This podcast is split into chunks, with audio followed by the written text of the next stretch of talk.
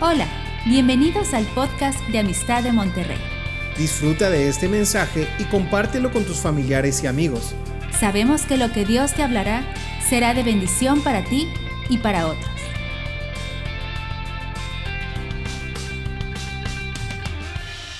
Estamos orando por Israel en estos días, estamos clamando por Israel. Sé que algunos dicen, pues, ¿por qué tanto, no? ¿Qué tan, qué tan, qué tan importante es estar orando ahí por Israel? Es igual, ¿por qué no oramos por México? ¿Por qué no oramos por otros países, verdad? Y como que perdemos de vista un poquito el propósito. Hay un propósito profético en lo que estamos eh, haciendo y hacia donde estamos apuntando nuestros tiempos de oración. En lo personal, este, estos, estos eh, momentos que estamos viviendo a nivel mundial, las, las diferentes escenas que se están presentando, nos indican algo que está por suceder. Eh, en lo personal, cuando yo estuve trabajando en una empresa, había un librero que tenían ahí, me acuerdo muy bien, tenía muchos libros técnicos, administrativos y demás, y entre ellos había algunos libros de novelas y cosas por el estilo, y se me ocurrió tomar uno y lo empecé a leer, y era uno que trataba sobre las profecías de Israel para los últimos tiempos.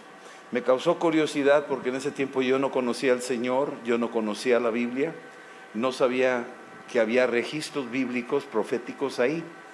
Y a la hora de estar leyendo el libro lo comparé con la Biblia y checaba lo que decía ahí porque citaban a una escritura y lo, veían, lo buscaban en mi Biblia y me daba cuenta que todo coincidía y los acontecimientos estaban anunciados mil, dos mil años antes de Cristo y eso lo mandaban a nuestro tiempo y yo me quedaba impresionado de la veracidad de la palabra que confirmaba los acontecimientos. Y eso me acercó mucho más a conocer más de cerca la palabra y darme cuenta que Israel es como parte de un segundero, es un, es un indicador para nosotros como iglesia, como pueblo de Dios. Es un indicador que nos está diciendo algo y del cual tenemos que estar muy atentos porque nos, nos conviene estar atentos a este indicador del que estamos hablando. Usando un ejemplo que viene aquí en el libro de Juan, capítulo 4, cuando Jesús está pasando por Samaria, capítulo 4, dice ahí en el versículo 4, y le era necesario pasar por Samaria, pasar por Samaria. ¿Qué es Samaria? ¿Qué significa Samaria? Samaria viene siendo lo que sucedió en los tiempos de Salomón cuando él muere. Se dividió la nación de Israel eran doce tribus, muere Salomón y se fraccionan en dos grupos. Uno de ellos se va al norte de Israel, son diez tribus que se fueron para allá, y otro fue dos tribus que se quedaron en Jerusalén. Estas dos tribus que se quedaron en Jerusalén se quedaron en el templo, se quedaron con las tradiciones y con la riqueza, por decir así, bíblica, y ellos retuvieron lo más depurado posible la, doctrina, la enseñanza, y eso fue para el tiempo de Jerusalén. Pero los de Samaria se empezaron a desviar. Los de Samaria abrieron la puerta y se dejaron empezar a influir con las religiones y las costumbres y las tradiciones de los países vecinos. Hicieron su propio templo, hicieron sus propios sistemas religiosos, hicieron las cosas a su manera totalmente diferente a lo que hacía Jerusalén, a lo que hacían esas dos tribus. Entonces se fueron separando y con el tiempo se hicieron enemigos horribles, no se podían ver ni en pintura. Cuando uno lee algo de Samaria en Segunda de Reyes, si quieres ir ahí así brevemente, nada más para ver algo, Segunda de Reyes capítulo 17 nos dice versículo 32, ¿quiénes eran estos samaritanos? Fíjate cómo eran. Temían al Señor, versículo 32, e hicieron del bajo pueblo sacerdotes de los lugares altos que sacrificaban para ellos. Así es que los samaritanos empezaron a hacer su propio sistema religioso y a Jerusalén ya no lo tomaron en cuenta, sino escogieron otra ciudad y se apartaron, se separaron. Versículo 33 dice, tenían temor del Señor, pero honraban a sus dioses. Noten la mezcla. Los samaritanos honraban al Dios de la Biblia, pero además honraban a otros dioses y diosas. algo parecido a lo que está pasando hoy en día en nuestra propia cultura y nación. Versículo 34, hasta hoy hacen como antes, hasta hoy. Ese hasta hoy lo estamos viviendo, hasta hoy está pasando eso. ¿Sí? Ni le tienen temor a Dios, ni guardan sus estatutos ni sus ordenanzas. Dicen que tienen temor de Dios, pero no tienen temor de Dios porque están revolviendo. Los, los que estaban al norte estaban revolviendo, era una mezcla de enseñanzas, algunas bíblicas y otras no bíblicas, y toda esta revoltura era lo que había en Samaria. Cuando llega esta mujer, capítulo 4 de Juan, al mediodía, Jesús está sentado ahí en el pozo de Jacob, y esta mujer llega al mediodía, que es una hora que no, no es común, siempre van temprano en la mañana o muy en la tarde para recoger agua.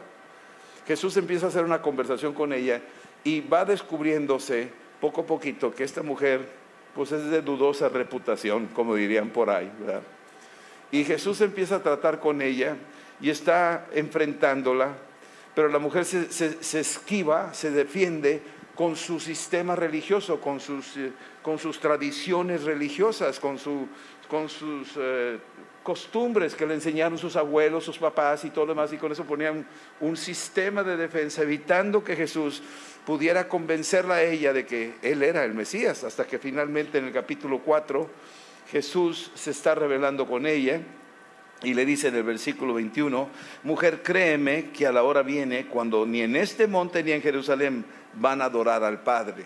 Ella argumentaba, no, es que nosotros los samaritanos tenemos nuestro propio templo acá en el norte y ustedes lo tienen en Jerusalén, pero el nuestro es el mejor y ustedes no, ustedes están equivocados. Y esa lucha religiosa, esa aparente religiosidad, lo único que hacía era puro humo encubriendo su pecado. Estaba escondiendo algo con todos sus argumentos. Y Jesús le dice, mira, ni en este monte ni en Jerusalén. Nosotros podemos adorar a Dios donde sea. Están muy quietos. Decíamos ahorita, tú puedes estar ahí en la sala o en una banca en el parque y ahí te puedes encontrar con el Señor y platicar con Él y orar con Él y descansar en Él y reposar en Él. Y la congregación está diseñada para que sea un centro de reposo y de enseñanza, para que tú te equipes y te prepares y continúes adelante con el llamado de Dios para tu vida. Versículo 22 del capítulo 4 de Juan. Jesús le dice a la samaritana, ustedes adoran lo que no saben, qué trágico. Ellos creían que estaban adorando a Dios. Muchas religiones creen que están adorando a Dios y, y muchos entre comillas, cristianos, dicen, no, pues está bien, todos los caminos llevan a Dios, déjalos que adoren a Dios, es el mismo Dios al final de cuentas. No es el mismo Dios. Están adorando otros dioses, tienen otros nombres, otras diosas. Ay, pero es muy bueno, mira, es muy bonito, pero que, quítate lo bonito, no te va a salvar, al contrario, te está enredando y te está desviando. Y aquí Jesús es muy claro, dice, ustedes adoran lo que no saben pero después dice, nosotros, o sea, Él, nosotros adoramos lo que sabemos porque la salvación viene de los judíos. La salvación viene de los judíos, no viene de ninguna otra religión, no viene de ninguna otra nación, no viene de otro pueblo. Nosotros no oramos por el país de Israel, oramos por todas las naciones, pero estamos orando por el pueblo de Israel, la gente los judíos, porque de los judíos, dice, la salvación viene de ellos. La palabra salvación del griego es en soso, significa la sanidad, la solución, la provisión, la protección, la ayuda viene de ellos. Y tú dices, pero pues ¿cómo? ¿Cómo está eso? Es que ahora vamos entendiéndonos Jesús la está enfrentando a que a través del pueblo de Israel, Dios les confió a ellos algo sumamente importante. Les confió la palabra. Ahorita lo vamos a ver. Y de ellos vino Jesucristo, nuestro Señor y Salvador. Nació conforme a las profecías en Belén. Vivió una vida conforme a la ley judía. Fue circuncidado al octavo día. Cumplió la ley. Y cuando él muere en la cruz, le ponen un letrero que dice, Jesús Nazareno, Regis Israeli. Jesús Nazareno, rey de Israel. Es que muere como judío y resucita como judío. Porque Él es el león de la tribu de Judá. Así es que estamos hablando de algo que va más allá de nuestra idea que teníamos nosotros.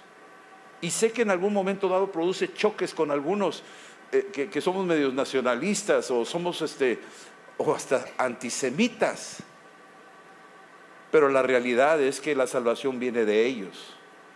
Y Jesús se lo dijo a la mujer. Fue tan fuerte esta revelación, fue tan gloriosa cuando Cristo corre el velo para que ella pueda verlo, que corre a su gente, llega al pueblo y en el versículo 39 del capítulo 4 de Juan, dice, y muchos de los samaritanos de aquella ciudad, creyeron en él por la palabra de la mujer que daba testimonio diciendo, me dijo todo lo que he hecho. O sea, esta mujer corrió y fue y le dijo a su gente, oigan, me encontré con un judío.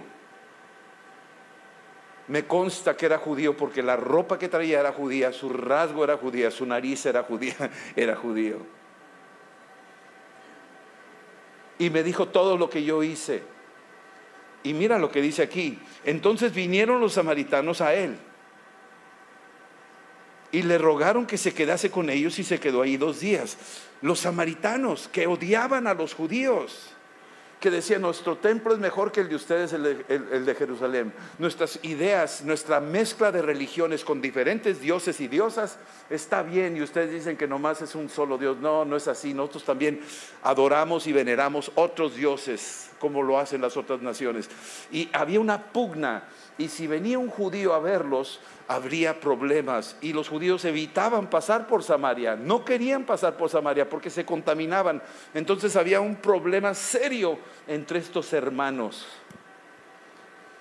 Y sin embargo, cuando llega esta mujer impactada porque se encontró con este nazareno, con Jesús, con el carpintero, que le empieza a decir los secretos de su corazón, van y lo buscan y se encuentran con él, y Jesús, corriendo el velo, impacta los corazones de los samaritanos al punto donde todos empiezan a creer en Él.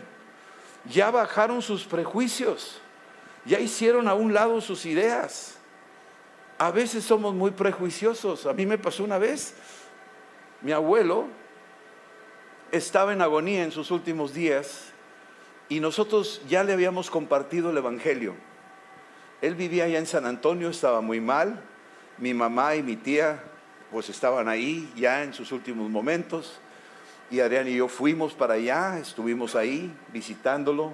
Y a él le encantaba que le leyera los salmos. Él me decía, porque recibió a Cristo. A mí me da mucho gusto decirlo, que le pude compartir a Cristo a mi abuelo. Y mi abuelo se convirtió radicalmente, recibió a Cristo.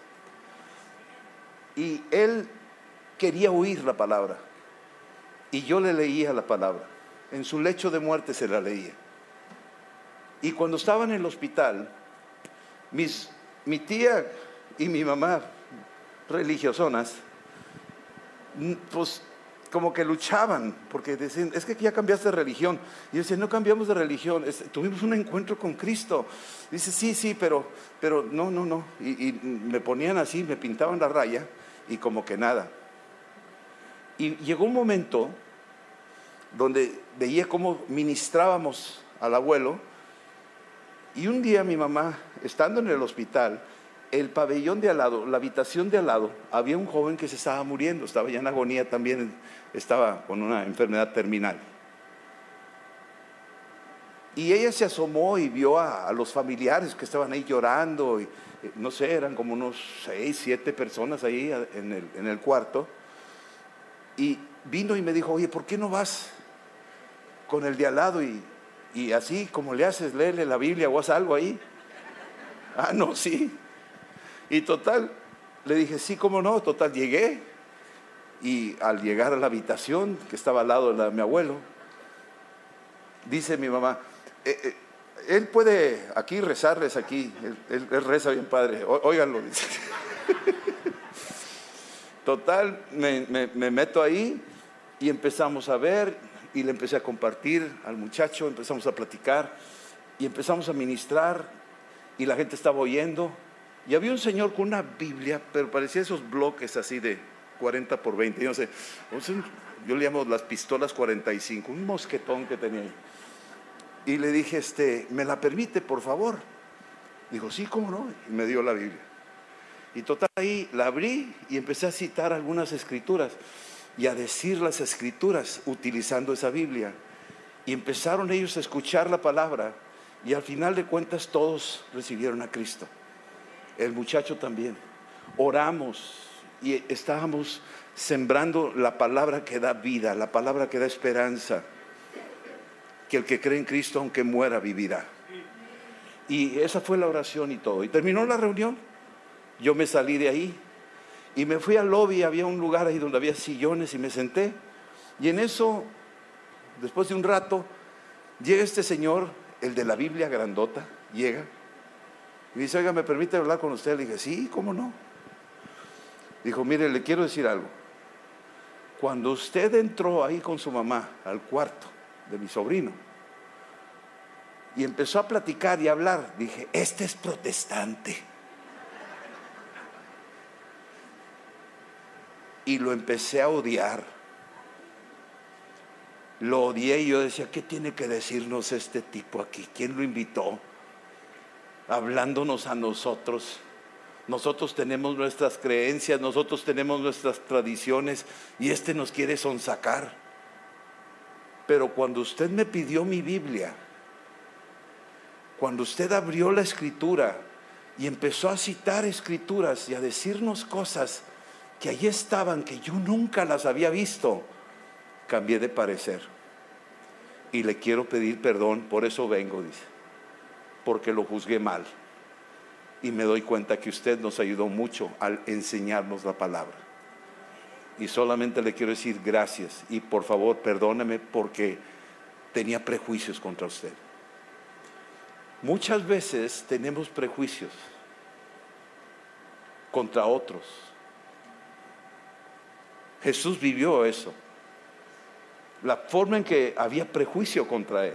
En capítulo 4 dice aquí, versículo 41, y muchos creyeron en él más por la palabra. Estaba soltando la palabra Jesús. Y cuanto más les decía a los samaritanos y veían que era un judío el que los estaba evangelizando, era increíble el, contraste, la lucha entre las tradiciones humanas y la realidad de que era un judío el que los estaba ayudando, los estaba bendiciendo. Versículo 42. Y le decían a la mujer, ya no creemos solamente por tu dicho, porque somos nosotros mismos, hemos oído y sabemos que verdaderamente este, este, este judío, es el Salvador del mundo. La salvación viene de los judíos. Este judío es el Salvador del mundo, el Cristo. Jesús cambió todo un sistema de ideas. Leímos ahorita en Segunda de Reyes, capítulo 17, cómo mezclaban diferentes dioses y honraban a Dios, pero al mismo tiempo otros dioses y lo hacen hasta hoy. Y, con todo y eso Jesús se brinca las trancas y se mete sin importarle eso y toca la vida de toda esta gente para que conozcan la verdad y la verdad los hizo libres. Eso fue lo que pasó. Ahora, si vamos al libro de Romanos, capítulo 3, el apóstol Pablo pregunta algo porque está exponiendo el tema a la iglesia de los romanos. Los romanos tenían ahí judíos, gentiles, había de todo. Y había una pugna entre los gentiles y los judíos. ¿Y por qué los judíos? No, hombre, los judíos mataron a Cristo y no sé qué de cosas nos han dicho. Pero Pablo les dice algo bien importante que debemos de detenernos como pueblo de Dios, como cristianos y decir, híjole, aquí aquí hay algo que tenemos que entender y no despreciar nunca. Versículo 1 del capítulo 3 de Romanos. ¿Qué ventaja tiene pues el judío? ¿O de qué aprovecha la circuncisión? Esto lo decía porque la circuncisión era parte de la identidad judía. Ya nosotros no tenemos por qué circuncidarnos. Yo sé que los hombres dirían, gloria a Dios por eso. ¿verdad? Bueno, está bien. La circuncisión, recuerden que fue antes en el Antiguo Testamento, pero Abraham fue justificado antes de la circuncisión. Así es que nosotros somos justificados según la fe de Abraham y entonces nos brincamos la circuncisión. Los judíos la siguen tradicionalmente, religiosamente, pero nosotros ya no. Versículo 2. ¿En qué aventaja el judío? Dice aquí, mucho, en todas maneras. Primero que todo, nos aventajan en esto, ciertamente por una razón, que les ha sido confiada la palabra de Dios. A los judíos se les confió a ellos la palabra de Dios. A ninguna otra nación Dios no se la confió a los aztecas, ni a los mayas, ni a los españoles, ni a los italianos, ni a nadie más que al pueblo de Israel. El pueblo de Israel cuidó la palabra. Hay documentos que se han encontrado, 400 años espaciados, de los libros de la Biblia, 400 años de diferencia, donde cuando uno los lee no hay error, no hay variación, y son documentos que no había impresora no había internet, no había grabadora, todo era a pulso, todo era escrito, puño y letra. Y 400 años puede haber variaciones, pero no lo ha sabido y está demostrado. Y eso le da una veracidad a la palabra y los judíos eran celosos de guardar esa Biblia que tú tienes en tus manos. Ellos la cuidaron celosamente, pagaron con su vida para que llegara ese libro a tus manos. Dios les confió a ellos la Biblia, a ningún otro grupo, a ellos se las confió. Así es que la salvación viene de los judíos, la Biblia viene de los judíos, Jesús viene de los judíos. Y cuando empezamos a descubrir esto, empezamos a darnos cuenta, Dios mío, entonces, ¿qué hacemos con este pueblo? ¿Qué haremos con ellos? ellos han padecido la Inquisición, los mataban, porque era gente muy rica los judíos, y les quitaban el dinero capturándolos y mandándolos y llamándolos herejes, y con eso se quedaban los reyes sus tesoros. Y no terminaba ahí, a lo largo de la historia los persiguieron. Los romanos destruyeron el templo en el año 70, todos salieron dispersados, hasta los tenemos aquí en Monterrey. Muchos de nuestros apellidos tienen raíces judías. Tenemos, si hacemos un estudio genético, muchos tenemos un salpicón de sangre judía. Y si seguimos buscándole, nos damos cuenta que hay algo que Dios está haciendo y no nos damos cuenta. Ahora, cuando vamos al libro de Romanos, capítulo 11, dice lo siguiente. Fíjate lo que dice el versículo 12. Fíjate lo que dice el versículo 12 si la transgresión, es decir, si el endurecimiento del pueblo de Israel por haberse endurecido, dice ahí, la Biblia me dice, a los suyos vino, pero los suyos no lo recibieron. No lo recibieron. Quiere decir que los judíos no quisieron oír de Jesús, lo rechazaron hasta la fecha. Si esa transgresión, como no lo recibieron ellos, nos llegó a nosotros el Evangelio, a los gentiles, a las naciones. Si, su transgresión es la riqueza del mundo, es decir, su endurecimiento nos trajo una riqueza, trajo una riqueza a tu vida.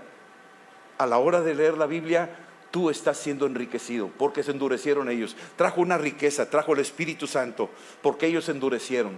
Trajo el lavamiento de tus pecados con la sangre del Cordero de Dios, que es Cristo, porque ellos se endurecieron. Te han enriquecido la dureza de ellos. ¿Te das cuenta de eso?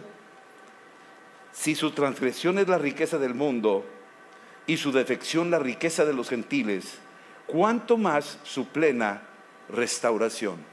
Si su dureza nos trajo a nosotros una bendición, ¿cuánto más si se convierte en ellos a Cristo?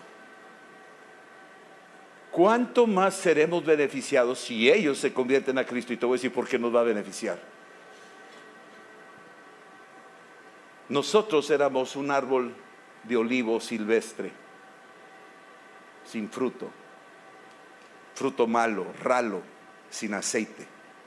Ellos eran el árbol de olivo, pero su dureza se arrancaron las ramas de ese árbol de olivo. Fueron arrancados los judíos y lanzados a las naciones. Y a nosotros nos arrancaron de los árboles de olivo y nos injertaron en el árbol bueno y ahora ese árbol silvestre que tú y yo éramos, estamos dando unos, unas aceitunotas llenas de aceite. ¿Sí estamos entendiendo eso? Y entonces nos dice aquí en el versículo eh, en el versículo 24, porque si tú fuiste cortado del que por naturaleza es olivo silvestre y contra naturaleza fuiste injertado en el, en el buen olivo, ¿cuánto más estos que son las ramas naturales siendo injertados en su propio olivo. Ellos van a empezar a generar, van a regresar. Esos arrancados, Dios los va a volver a reinjertar. Y vamos a ser un solo hombre, un solo pueblo. Ya no va a haber judío y gentil. De hecho, no lo hay ante los ojos de Dios. Versículo 25. Déjame decirte algo. En la Biblia hay dos personas que dijeron, fíjate lo que dijeron. Moisés en Éxodo 32, 32 dice, si, el, si tú Dios no perdonas al pueblo de Israel, bórrame del libro de la vida. O sea, yo soy capaz, está diciéndolo Moisés, de ponerme en la brecha por el pueblo de Israel para que se conviertan. Y si tú te olvidas de ellos, entonces bórrame del libro a mí. Imagínate lo que está diciendo, ¿eh? Está diciendo, mándame al infierno pero yo quiero que mi pueblo se salve. Es lo que está diciendo. Yo quiero que mi pueblo se salve. Y ese debe ser el corazón de la iglesia. Tú quieres que tu familia se salve, ¿sí o no? Y tú quieres que México se salve, ¿sí o no? Y tú quieres que Israel se salve, ¿sí o no? ¿Verdad que sí? Y luego el apóstol Pablo dice lo mismo. Ahí en el capítulo 10 dice, dice que, hazme anatema, hazme maldición. Si con eso se puede salvar mi pueblo, me, dispongo. Hazme maldición entonces a mí y que se salve mi pueblo. Qué radicales estos dos personajes. Son capaces de irse al infierno con tal que se salve Israel. Pero déjame decirte lo que están diciendo, porque eso fue lo que hizo Jesús en la cruz. Se apartó de la gloria del Padre absorbiendo el pecado del mundo con tal que todos nosotros fuésemos salvos. Él dijo, Eli, Eli, lama sabactani, ¿por qué me has abandonado? Él sabía el precio para hacerlo, pero al tercer día resucitó. Ahora, capítulo 11, versículo 25. No quiero, hermanos, que ignoren este misterio. Escúchenme, es un misterio. ¿Por qué lo hizo Dios así? Pregúntale cuando llegues al cielo. A mí no me preguntes, yo no soy teólogo. ¿Por qué este misterio? ¿Por qué escogió un pueblo? ¿Por qué les confió la Biblia? ¿Por qué trajo a Jesús nada más por ellos? ¿Por qué no lo hizo acá de otra manera? Porque Él trae un plan y lo hace sabiamente y que no seamos arrogantes. Muchos decimos, ah, no, ya los judíos ya, ya se olvidó de ellos, ya, son malos, crucificaron a Jesús y se van a perder, ni modo. No es cierto. Dios dice, no, espérame, no pienses así, no seas arrogante, porque yo los endurecí. Aquí dice, no seáis arrogantes en cuanto a ustedes mismos, que ha acontecido en Israel endurecimiento en parte. Dios los endureció con el fin que esa dureza pudiera venir a nosotros. Dios cerró la puerta en el pueblo de Israel con tal que el Evangelio pudiera salir, porque si no, no se, salía Pedro, ni Pablo, ni Juan, se hubieran quedado todos los apóstoles con su pueblo. Pero el endurecimiento los obligó a salirse de allá. Hubo persecución contra los primeros cristianos que eran judíos, los mismos judíos los persiguieron y esos trajeron el Evangelio a todo el mundo. Lo comparo con la pelvis de una mujer. Cuando estaba por nacer nuestro hijo, hay unas radiografías que tengo ahí, donde la cabecita estaba perfectamente encajada en la pelvis. Originalmente ese hueso es duro, pero cuando está por nacer la criatura, se empieza a hacer cartílago, se empieza a hacer suave. Y entonces la cabecita puede pasar por esa cavidad y nace. Hoy en día es pura cesárea, ¿verdad? Pero el diseño original era que la cabecita de la criatura encaja perfectamente en el hueso, está duro. Pero cuando ya está ahí se empieza a ablandar. La naturaleza empieza a hacer que se convierta en un cartílago suave donde puede pasar la cabecita y ahora nacer. Por un tiempo Israel se endureció pero día con día, como van pasando las cosas, se está empezando a ablandar, porque Israel va a nacer de nuevo, como tú y como yo. Entonces, este versículo dice, no quiero que ignoren este misterio para que no sean arrogantes en cuanto a ustedes mismos, que ha acontecido a Israel endurecimiento en parte y la palabra es hasta, hasta que haya entrado la plenitud de los mexicanos. Se ha endurecido Israel de no creer en el Evangelio hasta que nosotros, tú no estabas aquí, ahora estás aquí por Cristo. Y hay muchas iglesias en México que están recibiendo almas todos los días. Hay conversiones a Cristo es un número que no sabemos, pero dice hasta que alcancemos la plenitud de los gentiles. Es decir, se están convirtiendo rusos y chinos y ucranianos y alemanes y españoles y mexicanos. Día con día hay un número, la plenitud de los gentiles se están convirtiendo. Y tú eres uno de ellos, estás dentro de esa plenitud, estás dentro de ese número misterioso que solo Dios sabe. Y estamos añadiéndonos día con día, día con día, hasta que alcancemos el número perfecto de la plenitud. Y cuando lleguemos a la plenitud, versículo 26 dice, y luego todo Israel será salvo. Y lo comparo con el arca de Noé. Noé construye un arca y ya casi al final empiezan a llegar los animales. Y entran los animales por parejas. Y luego al final entra Noé con su familia. Y luego Dios cierra la puerta y se va el arca. Pedro tuvo una visión en Hechos 10 y él ve una sábana que baja con animales. Y oyó una voz que decía, mata y come. Y ese nombre, yo no tengo nada, yo no como nada de eso. Pero lo que estaba diciendo intrínsecamente es mi religión es, primero. Yo, yo, no, yo no voy a negociar mis tradiciones, mis creencias. Y luego desaparece esa visión, ese, esa sábana con los animales. Pero cuando entra ahí en el mismo capítulo 10, entra a la casa de Cornelio, empieza a entender la visión. Dice, ah, los animales representan a los gentiles, los animales representan a las naciones.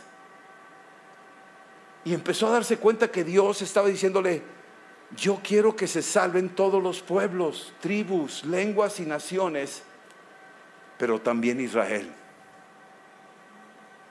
Dios no hace excepción de personas. Yo no sé qué animal represente a México. Será un burro. A los australianos es un canguro. Pero quiero que me entiendas que Dios de alguna forma está mandando un mensaje a todos nosotros diciéndonos, yo vengo pronto, yo amo al hombre, no quiero que nadie perezca y yo voy a hacer todo lo posible para que se salven. Y yo tengo un número de la plenitud de los gentiles, tengo un número de todos los mexicanos que Dios los tiene preparados para que lleguen y entren al libro de la vida y nos toca a nosotros evangelizarlos. Ya te tocó a ti la salvación, ahora te toca a ti predicarlo a otros. Pero no termina ahí. Termino con esta escritura. Segunda de, Corintios 3. Fíjate lo que dice esta escritura. ¿Se acuerdan que después de la plenitud de los gentiles, luego todo Israel será salvo? ¿Sabes lo que va a pasar al final? Un avivamiento del cual nunca nos imaginamos. Te puedo decir esto, nosotros oramos por Israel y estamos orando por ellos, pero en el camino, antes de que todo Israel se convierta, se van a convertir los musulmanes se van a convertir los budistas, se van a convertir los ateos, se van a convertir todos. Va a venir una visitación sobrenatural antes de que ellos reciban la revelación. Ese es el plan. Esa es mi esperanza. Japón se va a convertir por la promesa de que Dios primero la plenitud de los gentiles y luego todo Israel será salvo. Primero van a entrar los animales y al final Noé con su familia. Primero van a entrar las naciones y al final va a entrar Israel. Ese es el plan. Por eso hay esperanza de que las naciones más complicadas, más difíciles, se van a convertir en los últimos tiempos.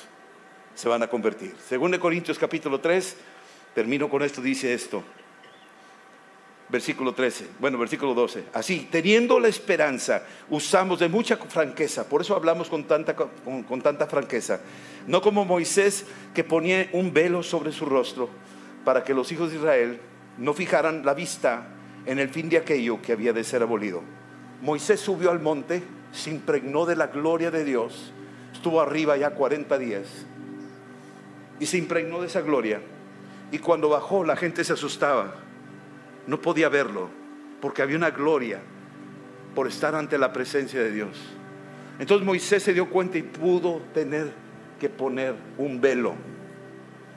Y al poner el velo, el pueblo se acercaba y ya no tenía, ya no veía aquella gloria. Dice aquí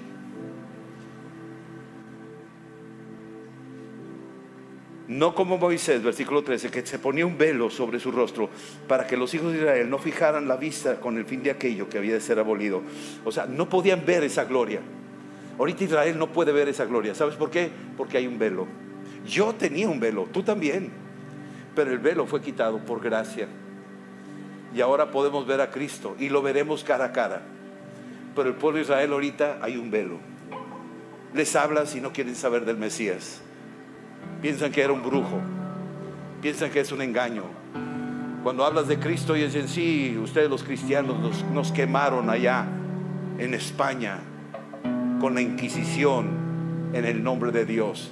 Sí, ustedes cristianos nos ejecutaron allá en Alemania porque Hitler era luterano y era una nación luterana. Eran cristianos los que nos mataron. Sí, ustedes los cristianos nos quieren, ¿cómo no? Stalin era ortodoxo y toda Rusia era ortodoxa. Eran cristianos y nos mataron por millones. ¿Cómo vamos a creer en el Dios de los cristianos si ustedes mismos nos mataron? Así piensan.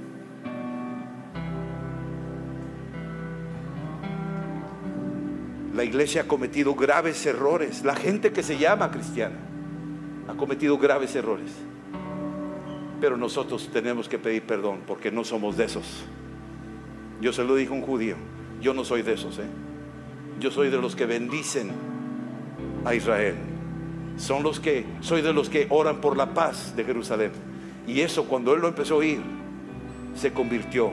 Tenía 82 años, se llamaba Mardoqueo, un ruso.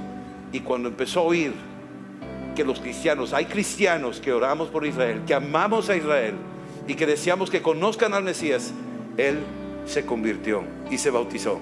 Y ya está con el Señor, ya se fue Mardoqueo, ya está en la presencia eterna de Dios. Pero tuvimos que llegar ahí. Y déjame decirte cómo estuvo, porque dice aquí, versículo 14, porque el entendimiento de ellos se embotó, porque hasta el día de hoy, cuando leen el Antiguo Testamento, el Antiguo Pacto, les queda el mismo velo no descubierto. Hay un velo cuando leen Isaías 53 no creen que ese sea el Mesías. Hay un velo cuando leen Salmo 22 donde dice cómo horadaron las manos del Mesías. Hay un velo en el pueblo de Israel. No lo ven. Pero ¿sabes qué? Aquí dice, pero ese velo por Cristo, subrayalo, es quitado. por Cristo es quitado. Pregunta, ¿dónde mora Cristo? ¿Dónde mora Cristo? ¿En tu corazón? Entonces por Cristo es quitado el velo. Por tu oración, porque tú tienes a Cristo. Cuando tú oras por ellos, el velo será quitado a ellos. Porque tú tienes a Cristo. Por Cristo es quitado el velo. Vamos a orar por ellos. Vamos a ponernos de pie. Y terminamos. Ahora estamos agradecidos porque la salvación viene de los judíos. Porque la palabra vino a través de los judíos. Porque Jesús vino como judío. Y bendecimos a ese pueblo. Y le pedimos a Dios que corre el velo. Ahora escucha, cuando tú le pides a Dios, corre el velo que ha cegado a los judíos. ¿Saben lo que va a pasar? Simultáneamente va a empezarse a correr el velo de los musulmanes y de muchos que traen religión, pero no tienen salvación, que tienen mezcla como los samaritanos. Muchos van a empezar a, a ver, como tú y yo, que estábamos ciegos, pero vino la salvación porque Cristo, porque alguien en Cristo oró que fuéramos salvos y pudimos ahora ver a Cristo cara a cara. Y algún día tú lo vas a ver cara a cara. Ya el velo se quita, lo vas a ver. Esperamos que este mensaje te ayude en tu vida diaria. No olvides suscribirte y seguirnos en nuestras redes sociales. Somos familia amistad.